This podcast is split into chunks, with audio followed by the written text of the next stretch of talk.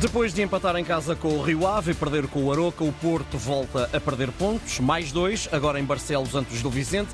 Na semana que precede o jogo com o Benfica no Dragão, os encarnados bateram o Portimonense na luz por um concludente 4-0, cimentam a liderança, mas tem o Sporting um jogo a menos.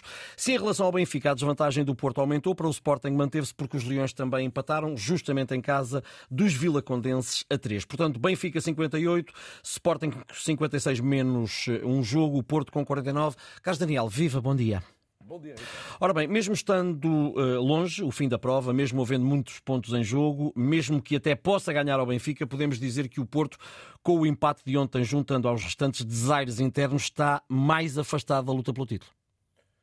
Sim, sem dúvida. Eu não digo definitivamente, uh, embora me pareça que é muitíssimo difícil, mas não digo definitivamente porque o calendário do, do Futebol Clube do Porto até ao final da temporada é bastante mais fácil do que o dos rivais e isto já estaria nas contas de Sérgio Conceição. O que não estava nas contas dele, seguramente, era tanta perda de pontos seguida eh, como o Futebol Clube do Porto teve nas últimas jornadas. Faltam 11 jogos para o fim do campeonato. Estar a 9 pontos de um dos rivais, a 7, potencialmente a 10 do outro, é muito, é muito improvável. Eu não tenho memória de alguém ultrapassar dois adversários. Portanto, eu diria que o Porto está fora da corrida ao título, mas com esta, com esta nota eh, lateral que é relevante. O Porto, além de ir receber o Benfica e poder ganhar e, e recuperar logo aí alguns pontos no próximo domingo, tem de facto um calendário bastante mais fácil, particularmente até à 31 jornada, que é quando recebe o Sporting, havendo também um Braga-Benfica nessa ronda. Eh, na minha opinião, se o campeonato não estiver decidido até lá, muito provavelmente estará. Outra coisa que joga contra o Porto é o facto de, a partir de agora, ir claramente haver um duelo entre Benfica e Sporting, jornada a jornada,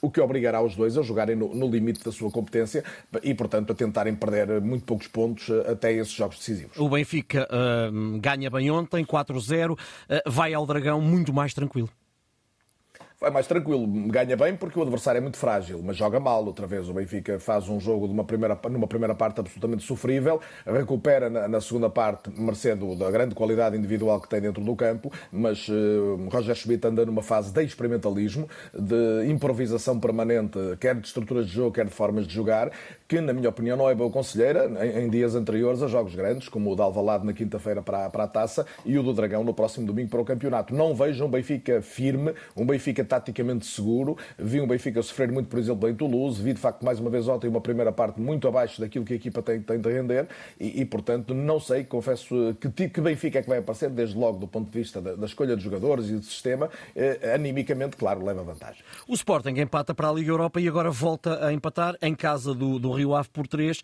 eh, está a entrar num período menos bom numa altura crucial da temporada? Diria isso. Eh, precisamos de mais. O jogo, da, o jogo europeu estava ganho, a eliminatória estava ganha e, portanto, não, não, não, podemos ser muito exigentes. Em relação ao jogo de ontem, claramente um jogo menos conseguido da parte do Sporting, mas com grande mérito também do Rio Ave. Eu acho que nós em Portugal tendemos sempre a não olhar o adversário.